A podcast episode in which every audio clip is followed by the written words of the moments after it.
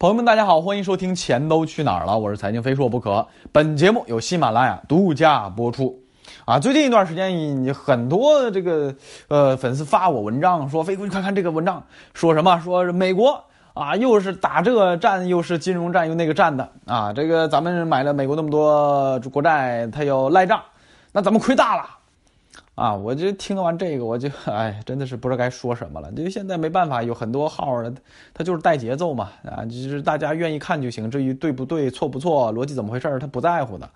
啊，首先第一个定性的观点，国债是一个国家信用度最高、最安全的投资品。啊，注意我这个“最”字，是没有之一。那美国国债、中国国债、日本国债。啊，甭管哪个国家，哪怕说一个破，就是经济体非常差的一个国家，它的国债的这个这个这个信用度也都是最高的啊！一国之信用，还有谁比这更高呢？没有了吧，对吧？好，什么时候有一个算一个？什么时候你见过国债违约的？什么时候有过违约？什么时候都没有。我至少在我的记忆里边，某某某国，尤其是世界顶级大国的，啊。顶级大国，现在当然就是经济体体量来算，第一是美国，第二是中国。是说体量啊，当然说说这个质量，人均的话，咱们可能没那么高。但我们就说体量的话，世界上信用度最高的两个国家就是中和美。啊，你敢想美国国债给你违约不还，到期不还？你说这个事情，你要是稍微懂一点债券型的知识，你就知道这是怎么可能的事情嘛。但凡以此为。论点来论证各种阴谋论的文章，你直接啊见了作者扇他两巴掌就行了，让你胡说八道，让你胡说八道，扇死他，带节奏啊！咱老百姓就是被这帮人忽悠的，啊，那帮骗子也基本上是这样，看似拿出一堆唬人的啊这这个这东西来，夸夸夸把人来来一通啊，老百姓晕了之后，夸夸夸就上当了，就买东西了啊！最近又一个 P to P 爆雷了啊，积木盒子，你说这有啥办法？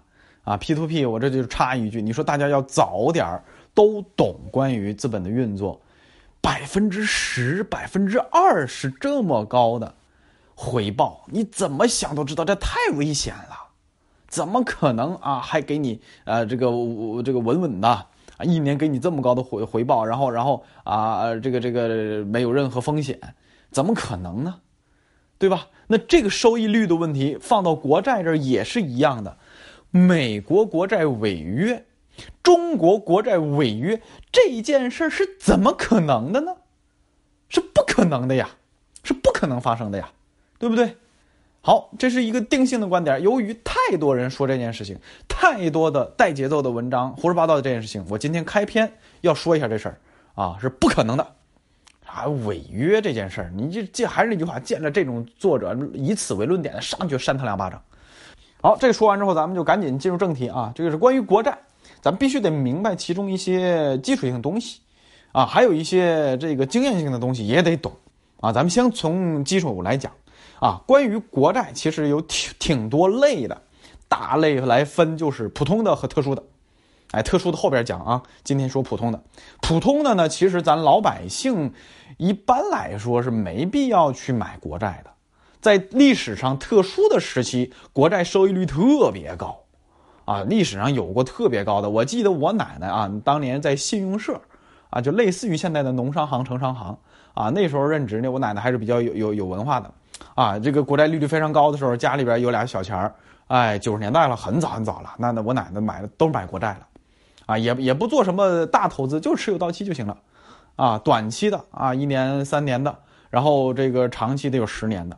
直到现在，我听我爸说，就我奶奶对于国债还是情有独钟的啊。一个是老一代人对于国家的支持，因为买国债你支援国家建设嘛，对吧？哎，一是老一代人啊，老革命家啊，我爷爷奶奶都都参加过革命，都打过仗。我爷爷一家，啊，兄弟六个，四个都死在战争里边啊。有有有早一点的，这八路军就就没了，有抗美援朝没的，等等等等啊。就是我爷爷就哥俩啊，老三，我爷爷是老六，啊，两个是健在啊，身板都挺好。然后那一代人啊，我个自己啊，是耳濡目染，就是特别的对国家、对民族有一种这个，呃，拿不出的热情啊，就那种热情你描述不出来，就特别的有热情，特别的激动。那我奶奶买国债其实也有很多啊，这个个人情感在里边啊。然后呢，呃，除了这个，还有就是关于国债的收益率和安全性，确实是你没有任何可操心的啊。咱们往前倒那么多年，经济不是特别好的时候啊，这个稍微有点文化都知道，那这东西怎么可能出问题呢？对吧？哎，这个不多说了啊。好，我们再说到国债这儿，国债它普通的，一般来说，咱们都可以在哪儿？在商业银行就能买得到，啊，注意这个呢，基本上你就这样说吧，去银行你去问一问，柜台问一问都有。那再分细分类，那什么凭证式啊、记账式啊、什么储蓄式啊等等等等，其中最重要的储蓄式跟大家说一下，这个就是什么？财政部向咱老百姓，哎发的。啊，所以咱老百姓是可以买这一类的啊。储蓄国债以年头不多啊，零六年才出来的，啊，个人投资者注意，它是针对个人投资者的，机构它不发，就是机构想买没有。所以这个储蓄式国债，一般来说，咱老百姓应该算是接触的最近的了，啊，然后呢，它不能流通转让啊，这个是比较关键的，因为什么？你买的话，就是鼓励到期。比如说我买一年的，买三年的，买十年的，你你你想这个在二级市场交易，那你这不行，啊，你这个这个是不可以的。所以这个是离咱老百姓比较近的。那这儿呢，咱就再插一句关于收益率的问题。之前我讲过一件事儿，就是收益率有一个标杆，大家还记得吗？就是国债的收益率，它是标杆，因为什么？因为它安全，绝对的安全。啊，这个我就直接用“绝对”俩字了。你看我平时啥时候用用这么肯定的话词，对吧？十年期国债这是收益率标杆儿。曾经大概在三点一三、三点最高，我还见过三点三，就是比较前两年了。然后呢，夸夸夸夸夸跌跌到现在就二点几了，啊，十年期国债收益率，这是一个利率的标杆，市场上都盯着它。哎，这个价格是多少多少，比它低了的，哎，这是有套利空间的啊，转手啊，从你这拿到钱，去搞这个十年期国债了，啊，这是利率标杆。然后呢，国债利率是它的价格。啊，钱利率是钱的价格嘛，对吧？然后呢，其实国债啊，它是可以交易的，啊，大家都去买国债，都去买国债，国债的这个面值啊，就是价格。当然，这个价格跟钱的价格区分开啊。国债那个那个面值，它是啪啪往上涨的，然后呢，它那个利率不变。比如说十年期收益率百分之十吧，我们就按百分之假设算，它是一百块钱面值啊。反不管你买多少，你这个利率到期，它就是给你百分之十，是吧？但是现在由于什么，大家都抢。哎，都抢这个是这这百分之收益太高了，我就一百零一，啊，一百零一收的收益率到期给百分之十，给十块钱啊，十块钱除一百零一，虽然不到百分之十，它还是很高，对吧？后后来发现大家都抢鸟，然后呢就抢抢抢抢啊，一百一、一百二、一百三、一百四、一百五，价格上去了之后，利率不变啊，就利率原来还是按那个算，一百块钱百分之十给十块钱，然后利率怎么样？实际利率怎样？降低了，哎，这就是这个国债，大家都抢的时候，它利率会降低。实际收益率到手的收益率是会降低，就源于在这个。然后之前在利率的奥秘里边，我讲过一个关于经济危机的一个，算是一个比较好用的一个先行指标吧，叫做利率倒挂。注意，在国内，利率倒挂至少在我记忆当中是没有出现过，啊，因为大概就是最近三四十年的时间可考的数据里边啊，这个也是没有倒挂过。但是往前倒。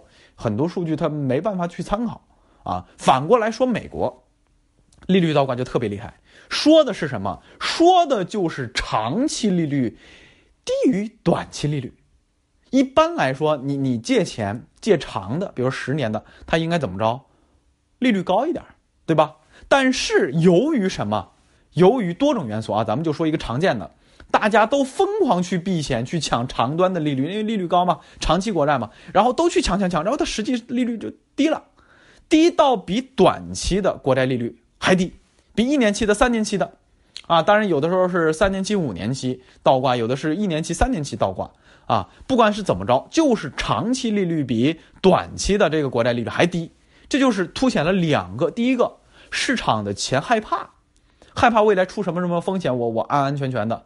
啊，注意这个钱不是咱的老百姓手里一万两万啊，十万八万也不是，一百万两百万都不是，是一般大机构甚至是国家主权基金那种几千亿美金、上万亿美金去配置的情况，啊，这种情况出现之后，大概率会意识着意味着什么？大家都去疯狂抢安全的东西，意味着对现在保持悲观，现在以及未来的六个月到一年有个悲观。